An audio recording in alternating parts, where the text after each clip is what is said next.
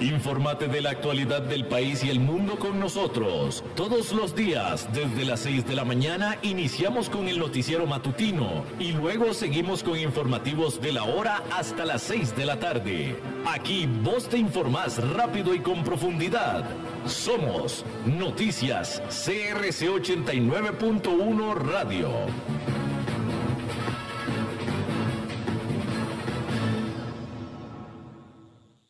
Disfruta de tu verano con las nuevas limonadas con vitaminas de Tropical. Podrás ayudar a tu sistema inmune con la ayuda de las vitaminas C, E y Zinc. Y por supuesto, todos los beneficios naturales de una limonada. Abrí, disfruta y cuídate. Nuevas limonadas con vitaminas de Tropical, una deliciosa forma de refrescarte. Noticias CRC 89.1 Radio. Puntuales a las 5 les saluda David Guerrero y esta es nuestra cita con las noticias más relevantes de esta hora. El Poder Ejecutivo presentó este viernes la cuarta modificación presupuestaria del año para la atención de la crisis generada por la pandemia del COVID-19.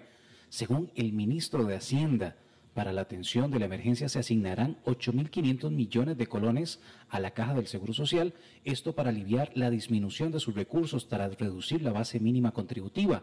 Además, se asignarán más de 1.700 millones al Ministerio de Salud para complementar el esquema básico de vacunación y finalizar al Instituto de Investigación y Enseñanza en Nutrición y Salud, INCIENSA, así como el Instituto sobre el Alcoholismo y Farmacodependencia. Sin embargo, el proyecto tiene como principal inversión el pago de las cuotas obrero-patronales de la Caja del Seguro Social, el cual consiste en 46 mil millones de colones.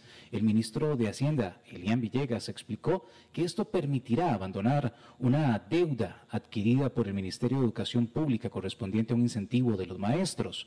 Por otra parte, también se investigará y, se invertirá, mejor dicho, más de 47 mil millones de colones en el Ministerio de Obras Públicas y Transportes. La mayoría de estos recursos se distribuirán entre el Consejo Nacional de Concesiones y el Consejo Nacional de Vialidad. Según el gobierno, estos recursos tienen como objetivo mejorar la infraestructura terrestre, la red ferroviaria y financiar las instituciones.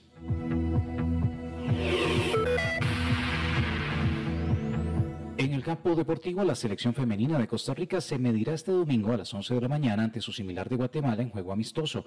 El encuentro se disputará en el Estadio Nacional de la Sabana y será la preparación para las dirigidas por Amelia Valverde de cara a las diferentes competencias que enfrentarán en próximos meses. Dentro de las jugadoras que estarán presentes destacan Shirley Cruz, Raquel Rodríguez, Melissa Herrera, Noelia Bermúdez y Priscila Chinchilla. Este será el primer amistoso entre las Chapinas y cabe destacar que jugará de nuevo el próximo martes en el Proyecto Gol. En una hora, más noticias. Noticias cada hora en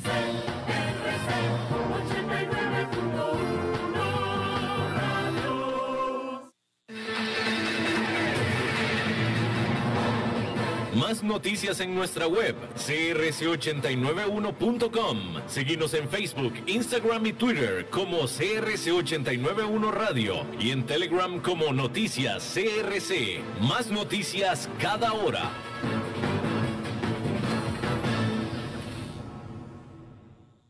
CRC 89.1 Radio y Cadena Radial Costarricense no se hacen responsables por las opiniones emitidas en este programa.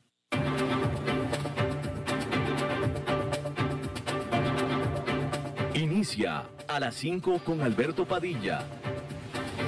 Un programa diseñado con el objetivo de llevarte diariamente un tema de actualidad, acompañado siempre de reconocidos editorialistas, de lunes a viernes a las 5 de la tarde por CRC 89.1 Radio. A las 5 con Alberto Padilla. Saludos, bienvenidos a esta emisión de A las 5 con su servidor Alberto Padilla. Muchísimas gracias por estarnos acompañando. Muchísimas gracias por estar ahí. Estamos transmitiendo aquí, por supuesto, por CRC 89.1 FM, pero también por Facebook Live en la página de este programa, A las 5 con Alberto Padilla. Estamos también disponibles en podcast, en las diferentes más importantes plataformas para ello, Spotify, Apple Podcast, Google Podcast y otras seis vías más este programa aquí en CRC, que se transmite en este momento en vivo aquí en Costa Rica, a las 5 de la tarde. Se repite todos los días a las 10 de la noche aquí en CRC 89.1 FM. David Guerrero tratando de controlar los incontrolables al otro lado de los cristales. La producción general de este programa a cargo de la señora Lisbeth Ulet. Bien, los precios al consumidor durante mayo en Estados Unidos se dispararon a su ritmo más rápido en décadas, enviando una señal de advertencia a medida que la recuperación económica se acelera. La inflación aumentó un 5% en los 12 meses que terminaron en mayo, que es el mayor salto desde agosto del 2008. Si se excluyen los volátiles costos de los alimentos y la energía, la inflación se situó en 3,8% interanual, que es el mayor aumento desde 1992. Pero, ¿en qué exactamente están gastando más dinero los estadounidenses? Bueno, pues se trata de una muy variada lista. El costo del mobiliario para el hogar incluidos los muebles y la ropa de cama, aumentó un 1,3% el mes pasado. Es el mayor aumento desde 1976. Los precios de los automóviles y camiones usados también aumentaron por segundo mes consecutivo. En mayo aumentaron un 7,3%, lo que representa alrededor de un tercio del aumento general de los un aumento general de precios registrado, es decir, del registro general, este elemento, los automóviles y camiones, representaron un tercio. En mayo aumentaron un 7,3%, le decía yo lo que significa esto un tercio. Los coches nuevos también se encarecieron con los precios subiendo 1,6%. Los costos de los viajes también están aumentando a medida que los estadounidenses reservan vacaciones después de haber pasado más de un año encerrados en casa. Los pasajes aéreos aumentaron un 7% mes a mes, mientras que el precio del alquiler de un automóvil aumentó en más de 12%. Y organizar un picnic del 4 de julio, es decir, el Día de la Independencia de Estados Unidos, Podría también ser un poco más difícil para la billetera. El precio de los filetes de ternera, por ejemplo, subió un 4,3% el mes pasado, aunque las salchichas, que siempre son una opción más económica, esas de hecho cayeron 1,9% durante abril. Bueno, continúa la avalancha de ataques informáticos haciendo aumentar a la fuerza la conciencia sobre la amenaza que representan los hackeos tanto para las empresas como para la economía en general. Tan solo este viernes, McDonald's reportó un hackeo, Volkswagen reportó un hackeo, Mientras tanto, Electronic Arts, que es uno de los mayores editores de videojuegos del mundo, esta compañía confirmó que los piratas informáticos irrumpieron en sus sistemas y robaron el código fuente utilizado en sus juegos. Las publicaciones en foros en línea muestran que el 6 de junio los piratas informáticos afirmaron haber obtenido 780 gigabytes de datos de la empresa incluido el código fuente de Frostbite y el motor que impulsa las populares series FIFA, Madden y Battlefield. Los piratas informáticos afirmaron obtener plena capacidad para la explotación en todos los servicios de la empresa. También presumen haber robado herramientas de desarrollo de software para FIFA 21 y el código de servidor para el emparejamiento de jugadores en FIFA 22. Si esto acaso es cierto, significaría que los criminales tomaron prácticamente el control total de la empresa.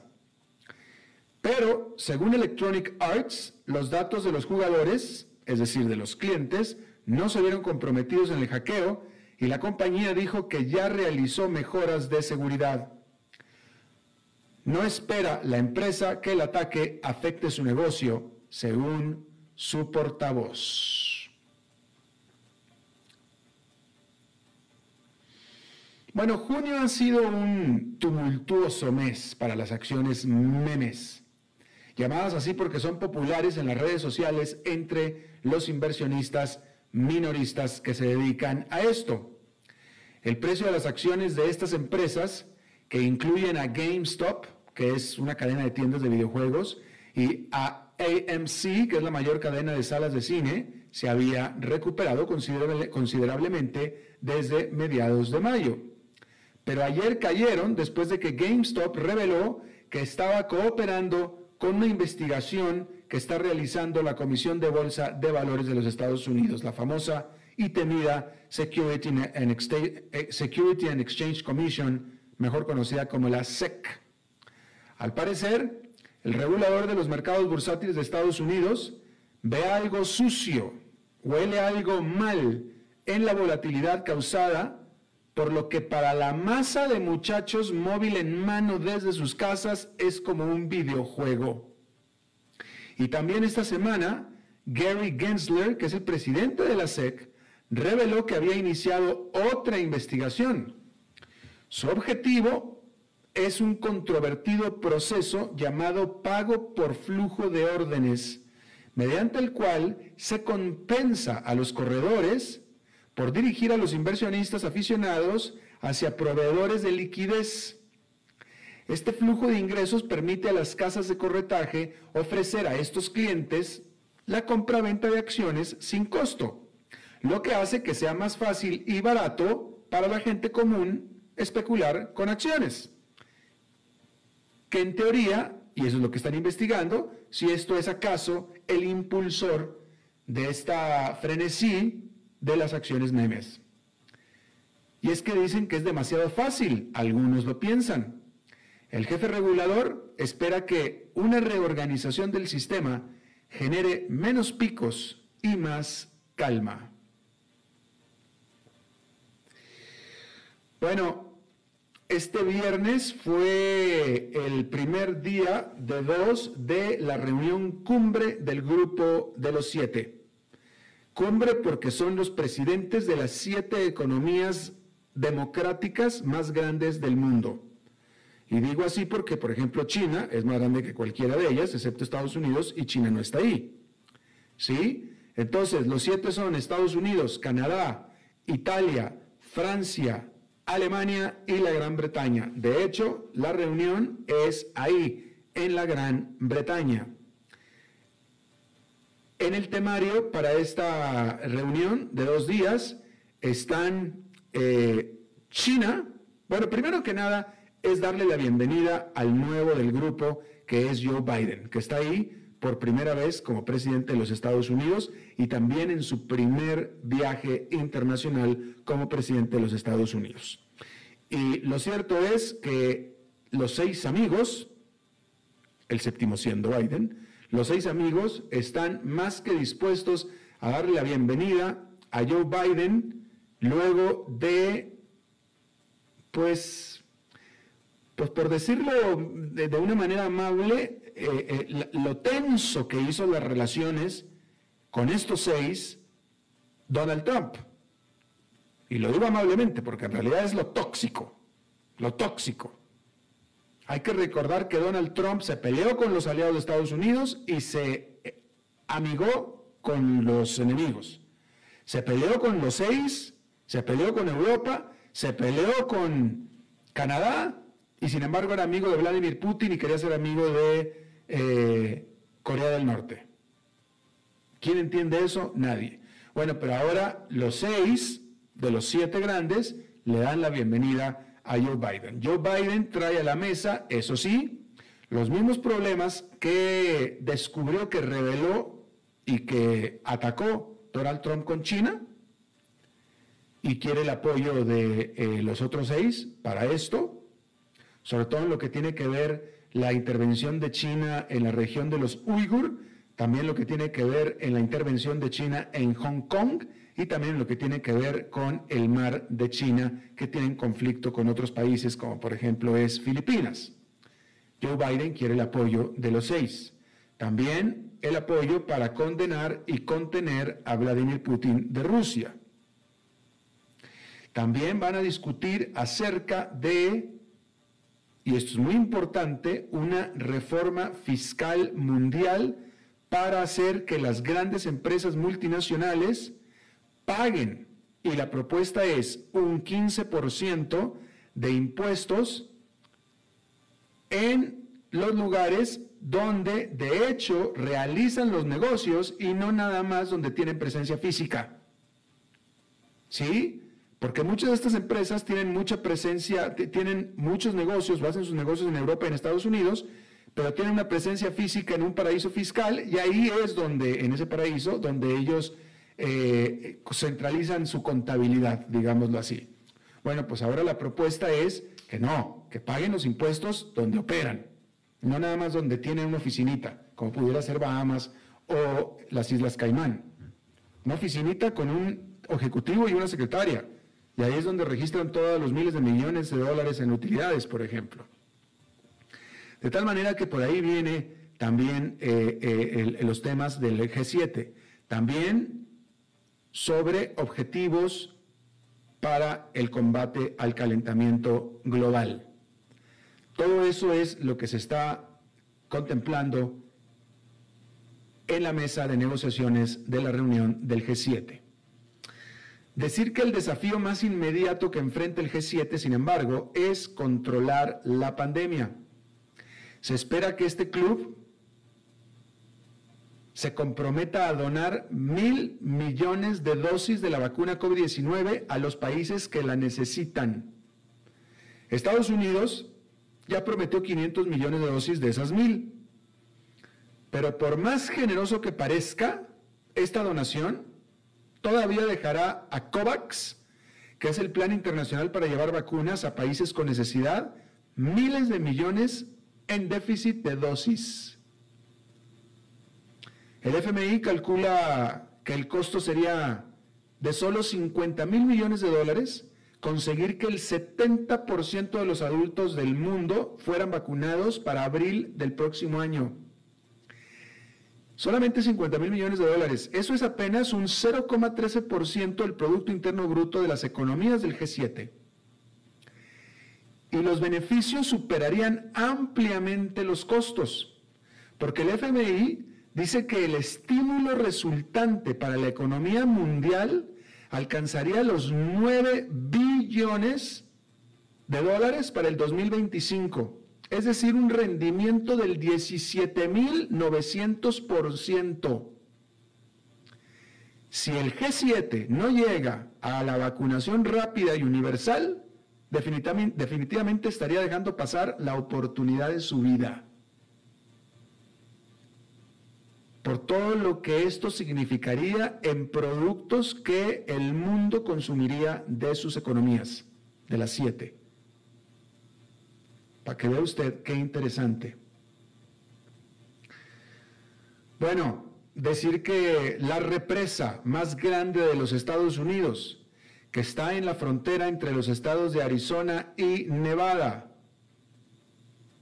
bajó su nivel de agua a su nivel más bajo histórico por una combinación desastrosa de una sequía severa y un aumento severo de la demanda por agua.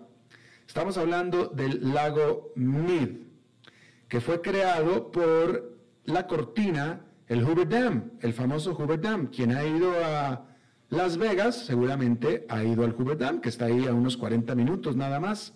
Este, este dam, esta cortina, eh, construida en 1937 y que creó al lago Mead, que es el lago artificial más grande de los Estados Unidos y que da agua a 20 millones de personas. Los niveles del lago Mead han caído casi 43 metros desde el año 2000. Y se espera que esta caída de los niveles del lago continúe hasta noviembre. La economía de la Gran Bretaña se expandió un 2,3% durante abril, que es su mayor tasa desde julio del 2020 y su tercer mes consecutivo con crecimiento. El tesorero de la Gran Bretaña dijo que estas últimas resultados, estas últimas cifras, son definitivamente una señal promisoria de una recuperación de la pandemia. Se ha estado dando un salto en las ventas comerciales y esto es lo que ha generado este crecimiento, así como también la reapertura de hoteles y restaurantes. Didi, que es esta compañía rival de Uber, es decir, de, para compartir viajes en automóviles privados, metió ya los papeles para hacer una oferta pública inicial en la Bolsa de Valores de Nueva York. Aunque Didi, que es China, no ha revelado absolutamente nada con respecto al tamaño de esta colocación accionaria, ni tampoco a qué precio lo hará, la agencia de noticias Reuters reportó que Didi está buscando una evaluación de 100 mil millones de dólares por toda la empresa, lo que le haría la colocación accionaria para una empresa china más grande en el mercado de valores de Nueva York desde la salida a bolsa de Alibaba en el 2014. Cientos de miles de puertorriqueños se quedaron sin electricidad en la jornada del jueves y también del viernes luego de un incendio en una planta generadora de energía. Este fuego se inició al poco rato después de que se reportara un ciberataque en la compañía eléctrica, aunque no queda claro si hay relación entre estos dos hechos.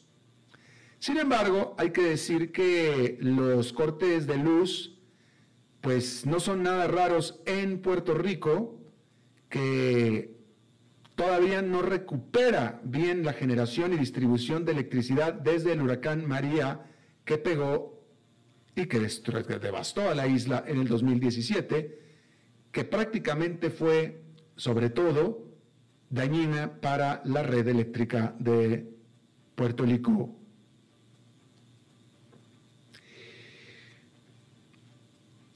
El principal oficial humanitario de las Naciones Unidas dijo que la región de Tigray, en el norte de Etiopía, donde 350 mil personas están en riesgo de inanición, está precisamente sufriendo de hambruna.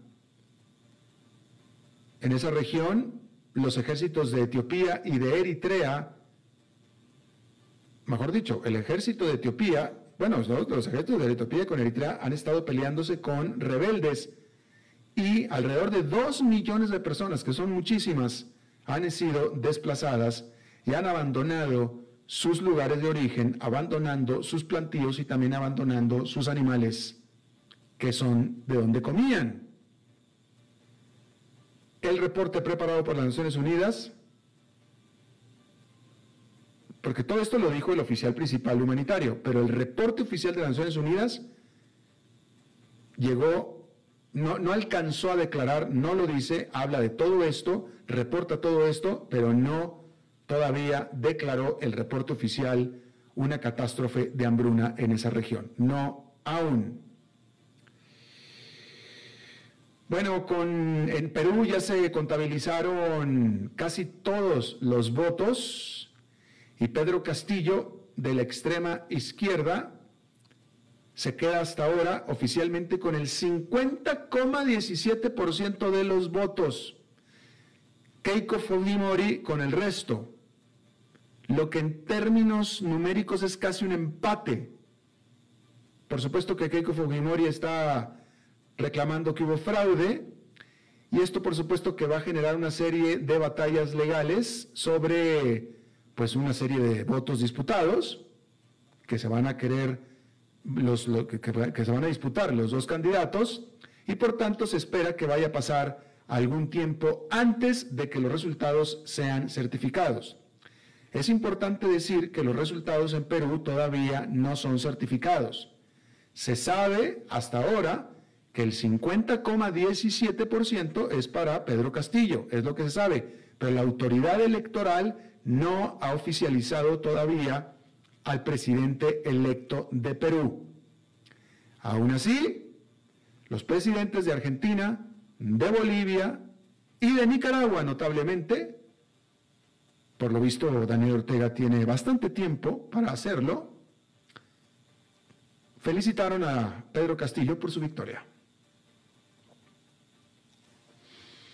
Las empresas extranjeras que operan en China expresaron su preocupación sobre la transparencia de la nueva ley antisanciones, cuyos detalles no se conocieron hasta que fue proclamada la ley este jueves. Las empresas extranjeras que sean acusadas de, fíjese usted esto, las empresas extranjeras en China que sean acusadas de cumplir con las sanciones impuestas por Estados Unidos para castigar a China, ahora sus ejecutivos podrían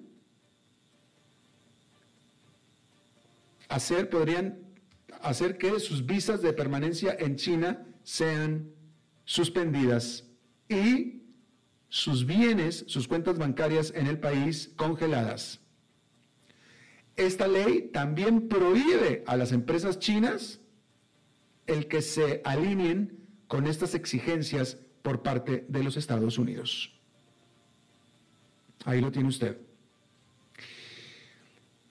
Bueno, le decía yo que prácticamente el único país del mundo en el que sobran las vacunas de COVID-19 es en Estados Unidos. Y cobran no, no solamente por el poderío económico de Estados Unidos, sino sobre todo porque la gente, un gran grueso de la gente no se quiere vacunar. Ya en Estados Unidos el que se quiso vacunar ya se vacunó. Joe Biden, el presidente, tenía el objetivo de que el 70% de los adultos estadounidenses estuvieran vacunados para el feriado del 4 de julio. Bueno, pues estamos a mediados de junio y no se cree que se vaya a alcanzar ese objetivo. Hasta ahora, cerca del 60% o alrededor del 60% de los estadounidenses se han vacunado, pero ya el restante 40% simplemente no lo quiere hacer. No quiere, simplemente ya no quiere. Eso no quita que las autoridades estén haciendo todo tipo de esfuerzos para que se vacunen, porque pues no, no querrán vacunarse, pero eso siguen siendo un peligro para la sociedad y para ellos mismos. Y bueno, entre los esfuerzos muy variados de todo tipo, aquí le he informado, este, eh, se, se les está animando por todos los medios a los estadounidenses que vayan a vacunarse. Por ejemplo, se les regalan donas si se van a vacunar, se les regalan cervezas si se van a vacunar, se les regalaban hot dogs si se van a vacunar. Bueno, pues ahora el estado de Washington, entre otras maneras creativas más para hacer que sus residentes se vacunen, les están regalando porros, cigarrillos de marihuana que es legal en Washington. Si usted viene y se vacuna, le regalamos su cigarrito de marihuana. Y es una de las maneras más de hacerlo las autoridades a ver si aumenta la tasa de vacunación en Estados Unidos. Bien, allá en Nueva York esta fue una jornada positiva con el índice industrial Dow Jones subiendo 0,04%, el Nasdaq Composite ganando 0,35%, y el Standard Poor's 500 con un avance de 0,19%. Vamos a hacer una pausa y regresamos con nuestra entrevista de hoy.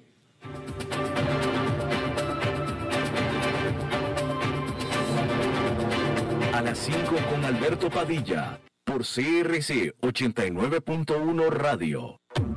Dijo Salvador Dalí. Un gran vino requiere un loco para hacerlo crecer, un hombre sabio para velar por él, un poeta lúcido para elaborarlo y un amante que lo entienda. Bodegas y viñedos La Iride, vinos argentinos de la región de Mendoza. Colecciongourmet.com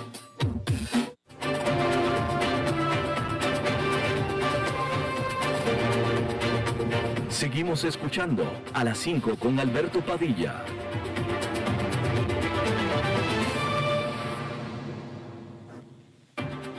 Bueno, muchísimas gracias por estar con nosotros. Eh, esta semana, vaya, dentro de todas las noticias que hemos estado informándole aquí sobre el Bitcoin, eh, aquí lo hemos estado nosotros eh, siguiendo muy puntualmente, una de las noticias más notables, una de las noticias más notables, es que ya la primera economía del mundo decidió utilizar al Bitcoin como moneda de curso legal, como pago y como, para usar para compraventas en cualquiera de las instancias de la economía. Y lo más notable de todo eso es que esa economía está en América Latina y más notable aún es que esa economía está en Centroamérica. Estamos hablando de El Salvador, una pequeña, una diminuta economía, pero el hecho, eh, eh, yo creo que los dos elementos que han dado un respaldo al Bitcoin más importante fue primero el de Elon Musk, que decidió que sus automóviles de Tesla pudieran ser pagados con Bitcoin, aunque después se echó para atrás. Y ahora esta noticia de eh, El Salvador, sobre todo en lo que significa a la legitimación y a la formalización de las criptomonedas. Bien, pero vamos a ver si esto tiene en realidad consistencia. Está con nosotros Douglas Montero, él es economista, y que nos explique un poco. Douglas, me da mucho gusto saludarte de nuevo. Hola, Alberto. Muchas gracias por la invitación. Y sí, estamos un poquito sorprendidos de la decisión de Salvador. Definitivamente. Ahora, déjame te pregunto algo, eso es algo que yo estuve aquí comentando con los eh, seguidores aquí en el programa. Eh, en este momento, el Bitcoin en las últimas semanas ha estado en, eh, en un desplome. Entonces, si vamos a considerar el Bitcoin como una moneda, es una moneda que está en franca devaluación. En este momento, venía de una franca valuación, pero está en una franca devaluación. En todo caso, lo que podemos afirmar del último año es que es extremadamente volátil. Entonces yo pregunto, ¿quién quiere en su sano juicio usar como moneda, como compra-venta, como para pagar y comprar, una moneda que es extremadamente volátil. Pues todo el mundo, los latinoamericanos, sabemos lo que es una moneda volátil y no queremos saber nada de ella. Bueno, eh, empezando ahí por donde, por el punto que empezaste, Alberto, definitivamente, eh, vamos a ver, los latinoamericanos conocemos lo que es eh, la volatilidad de una moneda, pero pero no a los niveles que se mueve el Bitcoin. El Bitcoin, por decirte una fecha, si la tengo clara, porque di una charla en esa época, el 9 de mayo estaba en 59 mil dólares. El 21 de mayo estaba en 36 mil dólares. Pues lo que te digo. Un Bitcoin. Eso quiere decir que la moneda se cayó, se devaluó un 40% en cuestión de 15 días.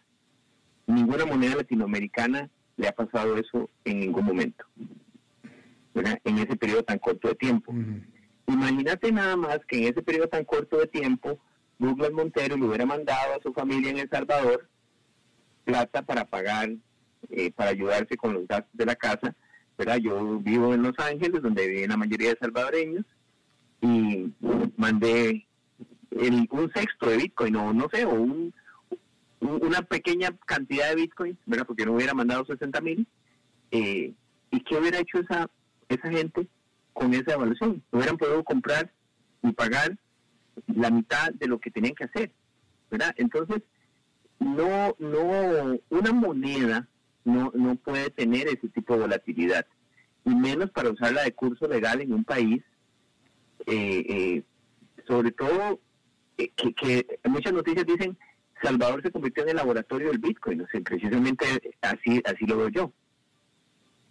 Claro, pero, pero ante esto entonces en la práctica no tiene un uso, eh, eh, eh, un uso práctico, valga la redundancia, el Bitcoin, porque no, no, no, vaya, me parece que como, como instrumento de especulación podrá ser muy bueno e interesante, pero ya como, como hemos estado viendo, pues, por lo que tú acabas de decir, en la práctica realmente no tiene un uso. Bueno, lo que pasa es que ya ahí, ahí entraríamos a discutir otras cosas porque yo personalmente creo que las monedas virtuales como el Bitcoin, ¿verdad? Hay una diferencia entre las virtuales y las digitales. Pero las virtuales como el Bitcoin que nace en la Internet, este, el Ethereum y el otras monedas, sí tienen una aplicación y, creo que sí van a tener en, años venideros, este, van a tener más cada vez mayor apreciación, mayor aceptación más bien, ¿verdad? Pero el punto es que una moneda, obligar al país a usar un Bitcoin en un país que está muy desbancarizado como es El Salvador, donde el acceso a Internet, de acuerdo con las estadísticas, es cerca del 47%, ¿cómo vas a obligar a una señora, como el mismo ejemplo, pongo el mismo ejemplo que hizo Bukele, ¿verdad? Que la señora que vende frutas está obligada a recibir bitcoins. Tiene que tener un aparato, tiene que tener un teléfono, tiene que tener una buena conexión a Internet. Las, las, el procesamiento del bitcoin eh, aunque es muy rápido, ¿verdad? Pero puede tardar de 5 a 10 minutos para probar una transacción. Aquí en Costa Rica, si hacemos una transferencia por simple móvil, dura segundos. Eh, entonces, eh, no es, además, para, para esa transacción pequeñita que se va a hacer para comprar frutas, de acuerdo con la, explicación que hacen en El Salvador, el costo de minar esa transacción es supremamente alto que no compensa la, la, el, el, proceso de minado que se hace. Entonces, por, por muchos lados no le veo sentido ¿verdad? A, este tipo de cosas. Ya, digamos, la discusión sobre si las monedas virtuales deberían de existir o, las digitales y todo esto es otra cosa, pero poner una moneda de estas, de curso legal en un país, ¿verdad? No, no, no le veo sentido porque está obligando a gente. Además, hay una cosa muy importante detrás de esto, Alberto. Mm. Las, las crisis mundiales que se dieron, crisis de México en el 82, crisis de Asia en el 97 y otras crisis, se dieron precisamente porque existía lo que se conoce como tipos de cambio fijos. le dice que para solventar esa volatilidad de la moneda, el gobierno va a asumir el riesgo del tipo de cambio. O sea, lo que está diciendo es, nosotros le vamos a poner pecho a esa volatilidad tan grande. ¿Cómo le va? ¿Cuál país en una situación como la que está Salvador, verdad?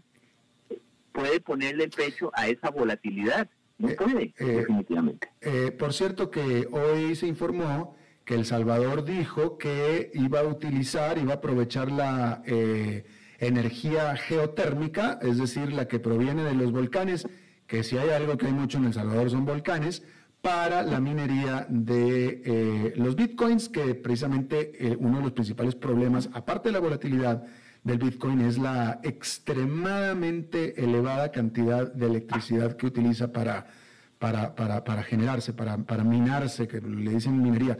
Ahora, ¿cuál, cuál es el razonamiento? Bueno, es que no, me, no, me, importa tanto qué es lo que dicen allí Bukele, porque la verdad que no, no, me interesa tanto lo que dice un político, pero ¿cuál es el razonamiento de un, de un economista, un ministro de Hacienda? de una economía para impulsar una moneda virtual en su país. ¿Para qué? Sobre todo un país como El Salvador que ya tiene el dólar. Bueno, lo que pasa es que eh, el, momento político que está pasando Salvador es un poco complejo porque ni siquiera yo creo que hubo un consejo de gobierno para decidir si se hacía o sí o no. le dijo hoy que, que se iba a proponer esto y la Asamblea tres días después lo aprobó. Mm. Entonces yo no creo que ni siquiera se le haya dado mucha cabeza a esto porque creo que Salvador tiene muy buenos economistas y creo que si alguno de ellos eh, se le hubiera pedido la opinión, hubiera estado en contra de esto. Eh, ¿verdad? Otra cosa, el, el, el razonamiento de Bukele detrás de esto es que dice que eso va a dinamizar la economía, que van a llegar laboratorios de minería y cosas de estas. Yo, yo pues, sencillamente no creo que eso sea así, ¿verdad? este, creo que sí podría más bien convertirse en un problema de, de, de, llegada de capitales tal vez no tan deseados, ¿verdad? Porque algo que se ha criticado mucho al Bitcoin es que por ser anónimo, ¿verdad? Y todo lo que es el blockchain, este, entonces se puede prestar para malas cosas. Es cierto, pero no se puede satanizar la moneda por eso. Pero si en un lugar yo sé que tengo libre acción para hacer, para comprar y vender con esta moneda, lo que sea, pues puede ser que alguien ¿verdad? Eh, quiera sacarse provecho de eso. ¿Será, será que... dinamizar la economía con una señora que vende frutas que va a tener que, que el gobierno subsidiarle un montón de cosas para que pueda usar un teléfono celular, y digo el ejemplo de las frutas porque fue el que puso Bukele prácticamente, ¿verdad? Una señora vendiendo frutas, que hasta ese, como él lo quiso decir como algo muy bueno, hasta esa señora, bueno, y dijo que fue el peor ejemplo que pudo haber puesto. ¿Será que Nayib Bukele quiera capitalizar, aprovechar eh, el perseguimiento que está haciendo China a los mineros de bitcoins en su país? Este, que está pensando que están eh, estarían buscando a dónde irse y pudiera ser El Salvador la opción? Pudiera, ser, ¿verdad? Y esto que él habló de la energía geotérmica, bueno, en Costa Rica hace poquito salió una noticia de, una planta eléctrica que estaba prácticamente en quiebra y con energía renovable se, trajeron una granja para minar monedas. Pero otra cosa importante aquí, vos empezaste en la reseña hablando de que Elon Musk dijo que aceptaba Bitcoin para los Teslas y, y, se ha estado moviendo el Bitcoin de acuerdo a los tweets que pone Elon Musk. ¿Cómo vamos a tener, por favor, una economía que tenga una moneda que sube o baja por los tweets de una persona? No es ni siquiera de, de un, no es el G7, no es que, que Biden dijo algo, no, es un tweet y mueve 30, 15, 20% la moneda para arriba o para abajo. a mí me parece desde cualquier punto de vista sin entrar a analizar blockchain ni, bitcoins a profundidad, la decisión es absolutamente errada. Claro, claro, claro. Eh, eh, sí. Eh, ahora, no pareciera que ninguna otra economía estuviera pensando en lo mismo, ¿no? este, digo, francamente, no, no, no quiero minimizar a, El Salvador, pero hubiera sido mucho más notable que lo hubiera tomado la decisión, no sé, Austria o Suiza o alguien así. Eh, pues digo, me parece, ¿no? Por supuesto, pero ¿por qué esas economías no lo han hecho? ¿Verdad? Si, si esto, hay muchas economías grandes en el mundo con mucho potencial y que si creyeran que esto realmente eh, es así, pues lo hubieran hecho. Pero lo que sí hay un movimiento es para tener lo que se llama los GovCoins, ¿verdad? Que es que, que haya monedas digitales, que ya el dólar que existe, entonces se digitalice, como yuan acaba de hacer China con el yuan, ¿verdad? Pero, pero, pero una cosa es eso, que siempre serían monedas centralizadas, porque a pesar de que son digitales, pero, pero se mueven libremente por la digitalización, pero tienen un ente central que las controla. Pero, pero si esto fuera la, pomada canaria, como decimos aquí, ya otros países lo hubieran hecho. No, no lo han hecho precisamente porque imagínate en Costa Rica si nos asustamos porque el tipo de cambio se sube de 590 a 625, ¿qué pasaría si entonces el Bitcoin lo tenemos aquí y pasa de, tenemos esa volatilidad que te, que te ¿verdad? De un 30, 40% en 15 días. No lo aguantaría, y menos un país que está solicitándole un crédito al Fondo Monetario Internacional como Salvador, cómo va, cuál es el nivel de reservas que ellos tienen que tener, porque ahora sí van a necesitar tener dólares. Cuando ellos dolarizan la economía, no necesitan tener dólares para defender su colón salvadoreño, porque su moneda ahora es el dólar. Pero si ahora quieren defender, porque le van a poner el pecho a las fluctuaciones para que los ciudadanos no, tengan problemas, entonces sí van a tener que tener una cantidad de reservas de dólares importantes. Claro. Eh, eh, bueno, y decir que, decir, bueno, primero que nada decir que El Salvador, su moneda de curso legal es el dólar. Así es que tiene una moneda extremadamente sólida, digámoslo así, ¿no? Primer punto. Segundo punto, ya existe al menos un ejemplo, al menos un ejemplo de un país que quiso, eh, que anunció y que intentó generar su propia criptomoneda ah, porque su moneda de curso legal no vale absolutamente nada, entonces quiso crear su criptomoneda para tratar de dinamizar la economía y, queremos pensar que fue un intento serio de hacerlo, pero sin embargo no logró hacer absolutamente nada, que es Venezuela. El petro, claro. El petro. El petro, o sea, ahí tenemos un, muy buen ejemplo de, que la una moneda virtual no dinamiza una economía si una economía ya tiene problemas. Claro. Eh, entonces, el, punto aquí es que yo creo que faltó mucho análisis.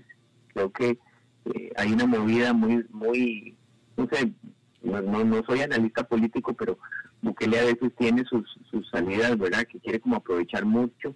Eh, el tweet donde salió con sus ojos en láser y todo esto, ¿verdad?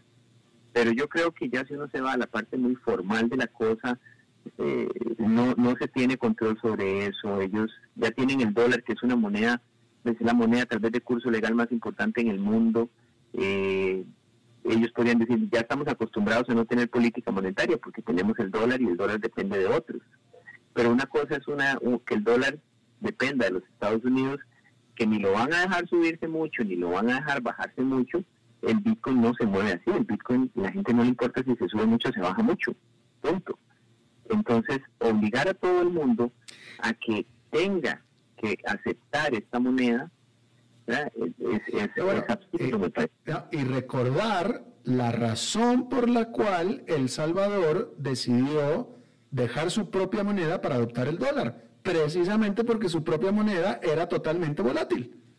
Exactamente, y, ahora quieren volver. Otra vez. A, volver. Y a, mí lo que más me preocupa de todo esto, ¿verdad? Es esa aceleración de que ellos van a asumir el riesgo cambiario. En el momento en que vos le das la posibilidad a otro de que asuma tu riesgo, la especulación que se puede dar ahí va a ser tremenda, porque en, en, varios comunicados dice que el tipo de cambio Bitcoin-dólar va a ser definido por la demanda y oferta del mercado. Mentira que va a ser la demanda y oferta del mercado en El Salvador, siendo tan pequeño. Eso va a estar ligado a la, demanda y oferta mundial. Y el ataque especulativo que alguien podría utilizar contra El Salvador podría ser muy duro, ¿verdad? Tailandia en el, en el 97, un ataque especulativo despedazó a la moneda. Claro, no, no, y con el tamaño de la economía de El Salvador, un solo inversionista, un solo lo puede hacer, uno. Por supuesto, definitivamente. De, de, los, de los que andan ahorita ahí dentro del, Bitcoin, no tiene que ser este Jeff Bezos, ¿va? No, no, no, no, no, cualquiera. Entonces te está exponiendo a la economía a, un, a una gran volatilidad, eh, yo creo que a un nivel de estrés muy fuerte eh, y además el plazo que está poniendo para que esto entre en vigencia, que son tres meses, no veo, no veo que eso esté pasando. Además este fondo fiduciario para defender la moneda, eh, bueno, el Bitcoin, no, no, no veo eso pasando en tres meses jamás. Me parece que este, me suena como al canal de Nicaragua. Sí, o sea, mucho anuncio, mucha cosa, ay, al lado, no pasó absolutamente nada. Sí, sí, sí. Y bueno, decir sobre el Bitcoin, que lo dije en la presentación, pero recordar que eh, el primer gran espaldarazo se había asumido que era esta decisión de Elon Musk de permitir comprar Teslas con Bitcoin, decisión que después revirtió, canceló. Claro, eh, y eso eso lo que hizo fue, por eso te decía que, que, una sola persona con un tweet mueve esto, porque entonces él dijo eso y el Bitcoin comenzó a subirse porque ahora iba a recibir una empresa grande recibiendo esto. Después dijo que no y hubo otra caída muy grande. Y ahora mismo, él mismo ha estado poniendo tweets burlándose de este tipo de cosas. Entonces, como que pareciera que él está jugando con el mercado. Tiene tanto poder y tanto dinero que él puede influenciar esa moneda. Eso no le pasa al dólar, eso no le pasa al euro. Una sola persona no puede mover esa moneda. Claro. Entonces yo creo que sí, las monedas virtuales este, tienen, tienen su futuro y muy probablemente hacia adelante eso es lo que vamos a tener. Monedas yo creo más en las digitales que las virtuales, pero este em, pero hoy, en este momento, como, como dijiste, un país en Latinoamérica, en Centroamérica, eh, empezando con esto, eh, yo creo que para verdad es el tiempo, pero pero no no se le no se le ve a uno desde el punto de vista analítico consistencia a una decisión de este tipo. Claro. Bueno, pues Douglas Montero, economista, analista, te agradezco muchísimo que hayas charlado de este tema con nosotros hoy. Para servirte, Alberto, muchas gracias y buenas tardes. Buenas tardes para ti también. Vamos a hacer una pausa y regresamos con Humberto Saldívar.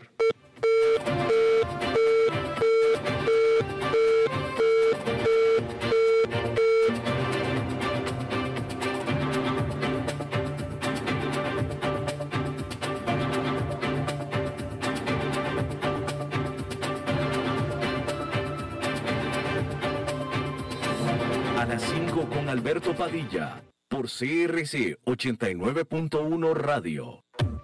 Dijo Salvador Dalí. Un gran vino requiere un loco para hacerlo crecer, un hombre sabio para velar por él, un poeta lúcido para elaborarlo y un amante que lo entienda. Bodegas y viñedos La Iride. Vinos argentinos de la región de Mendoza. Colecciongourmet.com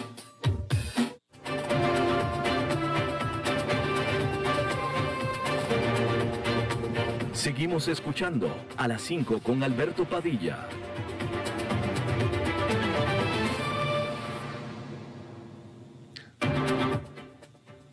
Bueno, muchas gracias por estar con nosotros. Eh, enseguida vamos a pasar con el comentario de los viernes. Típicamente los viernes son de Humberto Saldívar y estamos nada más esperando a conectar con él.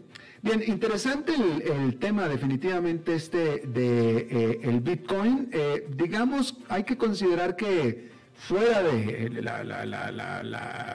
el, trasfondo político de Nayib Bukele, fuera de eso, Nayib Bukele es tan solo un este un, alguien que lo apoya más, simplemente uno, que lo apoya más, ¿no? Este, el, Bitcoin tiene sus fanáticos puntuales, poderosos, pero nada más. Eso es todo lo que tiene. Es una cosa de nicho muy bien hecho todavía. Veremos si después en el futuro eh, se va por el mainstream, como se le conoce, ¿no? Humberto, ¿cómo estás? ¿Qué tal, Alberto? Muy bien, ¿y tú? Bien, adelante. Oye, interesante el tema que del Bitcoin, o sea, sí se me hace una aberración, es eh, valorar eh, la moneda por una, por una, por la bolsa, o sea, es como decir, oye, ¿sabes qué? Mi economía va a depender de lo que haga lo va a poner así como Walmart. Este, la bolsa de valores y de las acciones de Walmart, entonces todo lo que haga esta empresa depende eh, de mi país. Pues no, obviamente la moneda es fuerte, o sea, una moneda como el dólar es fuerte porque tiene ciertas reservas y cierto respaldo y no es tan volátil como como algo así que si hoy desaparece una empresa, desaparece mi moneda, ¿no?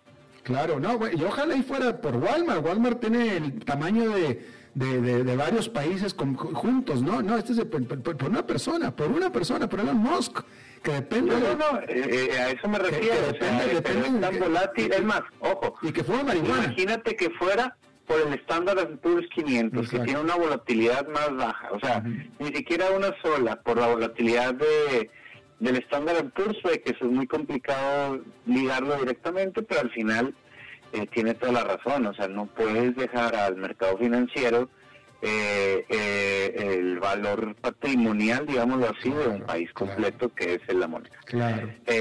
bueno, pero pero interesante el tema y estoy de acuerdo con él, o sea, es algo, yo creo que yo creo que está pensando en castillos en el aire o algo que no no hace mucho sentido, al menos de que sí la respaldes con algo tan fuerte como, ojo, un Standard Poor's o un o una bolsa mucho más estable o, el dólar al final pero ya lo tiene.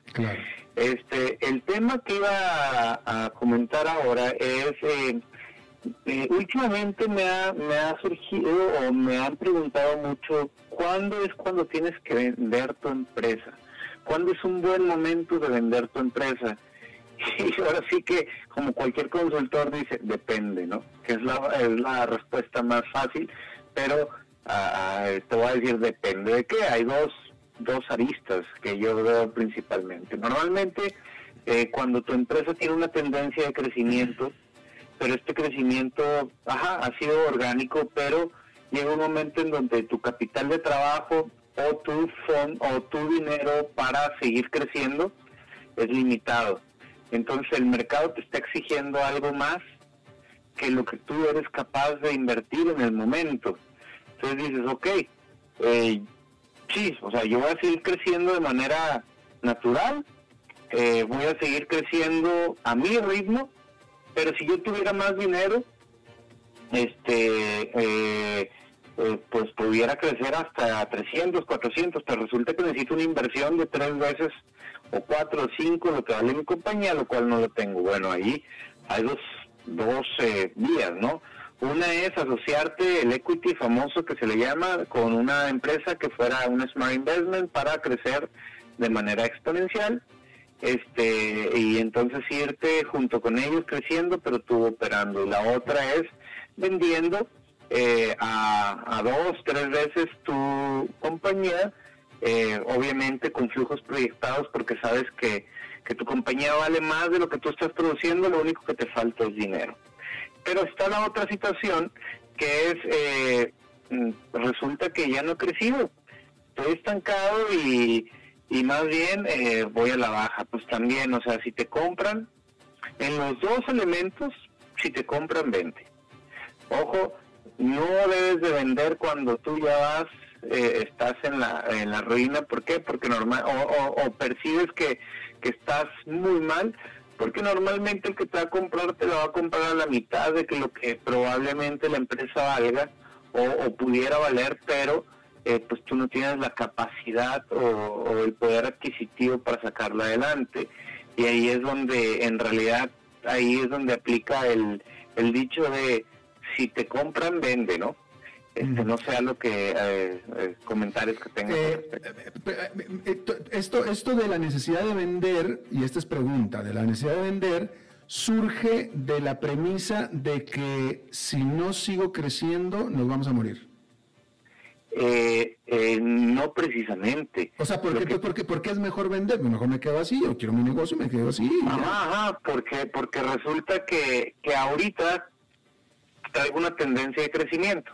Imagínate que vengo vendiendo dos, de dos subí a cuatro, de cuatro subí a seis en el año pasado, pero ya no puedo crecer a ocho porque para crecer a ocho tengo que invertir lo que vale el cuatro. Ah, ajá, ¿cuál es mi limitante? No que la empresa se vaya a ir al, al carajo, o sea, probablemente voy a poder llegar a crecer a ocho el próximo año, no, eh, a llegar a crecer a ocho, pero no en un año, porque no tengo el capital, el dinero para invertir en ese crecimiento. A lo mejor ese crecimiento lo voy a obtener a cinco años, a seis, a siete años. pero resulta que si vendo, va a llegar alguien que me lo va a comprar a, esos ocho, sin que la empresa probablemente ahorita valga esos ocho. Claro, como ellos tienen el capital, la van a hacer a crecer a, a 16. Pero eso es... Eh, esa es la situación cuando tú sí debes de vender, porque vas a vender al 200% o, por otro lado, conseguir un socio estratégico que tenga el capital, que entonces eh, ese 8 lo convierta en un 20, 22, 24. Sí, lo que te va a exigir es una porción de tu participación, pero te va a dar líquido el dinero que tú ya trabajaste, por lo menos el 70% por tres años, y el otro 30%, tú te vas a quedar y vas a seguir creciendo con él. Entonces, eh, eh, al final todo negocio es una estrategia financiera. Y, y, olvídate de quererte enamorar de algo que has hecho toda tu vida. Cuando te compran y tú percibes que te están comprando bien, vende. Bien. Gracias, Humberto. Gracias a ti, Alberto. Buen fin de semana. Buen fin de semana. Buen fin de semana para ustedes también. Eso es todo lo que tenemos por esta emisión de A las 5 con su servidor Alberto Padilla. Gracias por habernos acompañado. Nos estamos reencontrando el lunes a las 5 con Alberto Padilla. Que la pase muy bien.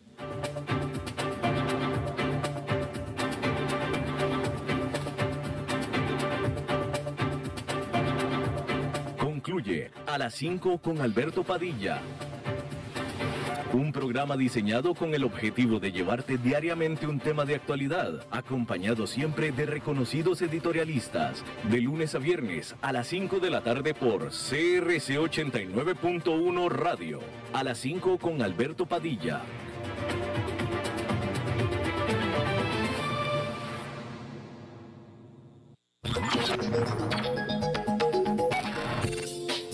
Es lo mismo ver pasar la nube que estar en la nube. La nube es un conjunto de servicios informáticos de fácil acceso que involucra infraestructura, bases de datos y demás. Es un modelo tecnológico de múltiples servicios que ofrece inteligencia artificial, big data y cientos de aplicaciones, desde la cual podés hacer todo esto y más. Ingresa ya a huawei.cloud.com y descubrí por qué Huawei Cloud es líder en la nube, con arquitectura diversa y alto rendimiento que protege datos de forma segura, brindando soporte local con acceso global. Huawei Cloud. Cloudificate y crece con Huawei Cloud.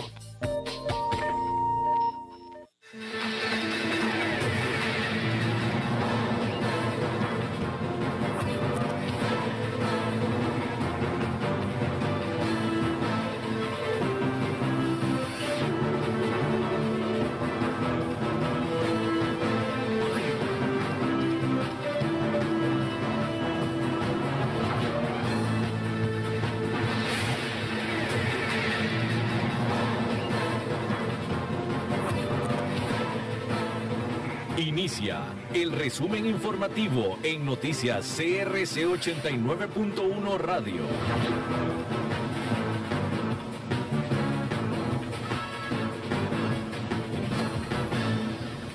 Hola, ¿qué tal? Son las 17 horas con 59 minutos y estos son nuestros titulares. Aprueban séptimo aumento en los precios de los combustibles. Área de Salud de Curridabat puso a disposición un formulario electrónico para agendar citas de vacunación COVID-19. Expertos advierten de alto oleaje en la vertiente del Pacífico para este fin de semana.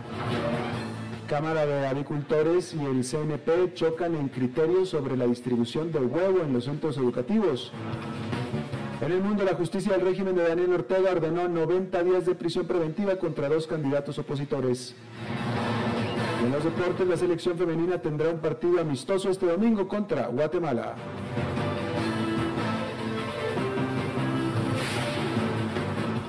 Servicios. Los precios de los combustibles subirán por séptima vez consecutiva la próxima semana. Esto luego que la Autoridad Reguladora de los Servicios Públicos aprobara una solicitud planteada por la Cámara de Empresarios de los Combustibles. Esta Cámara había solicitado una alza de casi 14 colones, sin embargo el ente regulador autorizó un ajuste de 4,3 colones. Con este ajuste, el litro de gasolina super pasará de 730 a 734 colones el de Plus 91 de 710 a 714 colones y el diésel de 587 a 591 colones. Los nuevos aumentos comenzarán a regir al día siguiente de su publicación en el diario oficial La Gaceta. Salud. El área de salud de Curridabat puso a disposición un formulario electrónico que permite agendar a personas adscritas a la zona para que reciban su primera dosis de vacunación contra el COVID-19. Por el momento, en prioridad las personas que pertenecen a los grupos mayores de 58 años y aquellas que tienen factores de riesgo, así como las incluidas en el grupo 4. Se trata de un formulario que está en la plataforma Google que las personas pueden llenar desde el teléfono celular o cualquier computadora. La directora del área de salud de Curridabat, Isela Navarrete, comentó que se han reinventado para buscar la manera de llegar a esas personas que no pueden contactar, que no contestan los teléfonos o que incluso han desistido de recibir la vacuna. Clima. El Centro de Investigación en Ciencias del Mar y Limología de la Universidad de Costa Rica hizo un llamado a los bañistas y pequeñas embarcaciones debido a que este fin de semana habrá alto oleaje en la vertiente del Pacífico. El investigador de ese centro, Omar Lozano, explicó que habrá olas que alcanzarán los 2,7 metros de altura, principalmente en el Pacífico Sur. Lizano añadió que en el caso del Caribe las condiciones serán favorables de oleaje para los bañistas y embarcaciones. Nacionales. La Cámara Nacional de Avicultores y el Consejo Nacional de Producción chocaron en sus criterios sobre el abastecimiento de huevos en el paquete de alimentos que se eh, le entrega a los centros educativos del Ministerio de Educación Pública. Según CONAVI, el CNP no ha querido abrir la posibilidad de que más granjas formales puedan suplir los 950 mil paquetes de huevo que aproximadamente se requieren para la entrega de alimentos. Además, señalan que esta situación provoca que se le dé espacios a intermediarios que compran el huevo a las granjas y luego lo revenden a las juntas de educación, dejando por fuera a los productores directos. Ante, esta posición, el presidente del CNP, Rogis Bermúdez, aseguró que actualmente hay 50 organizaciones de productores que atienden este mercado y añadió que esta actividad solo incluye a las micro, pequeñas y medianas empresas.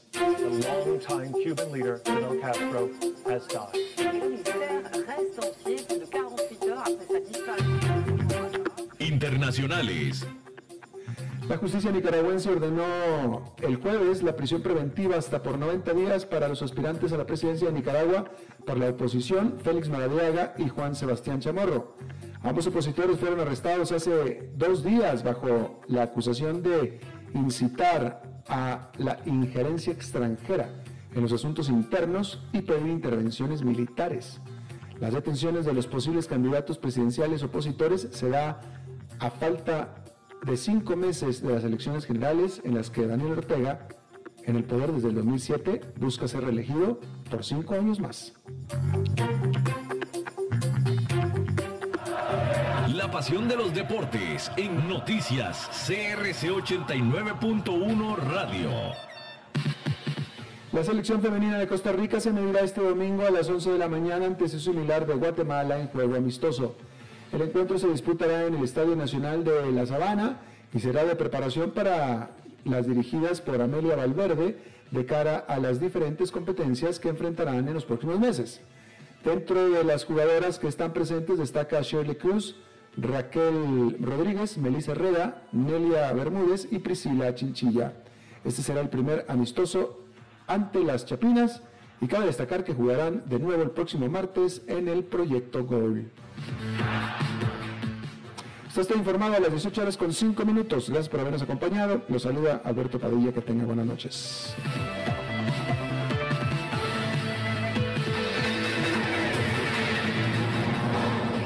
Más noticias en nuestra web, crc891.com. Seguimos en Facebook, Instagram y Twitter como CRC891 Radio y en Telegram como Noticias CRC. Más noticias cada hora.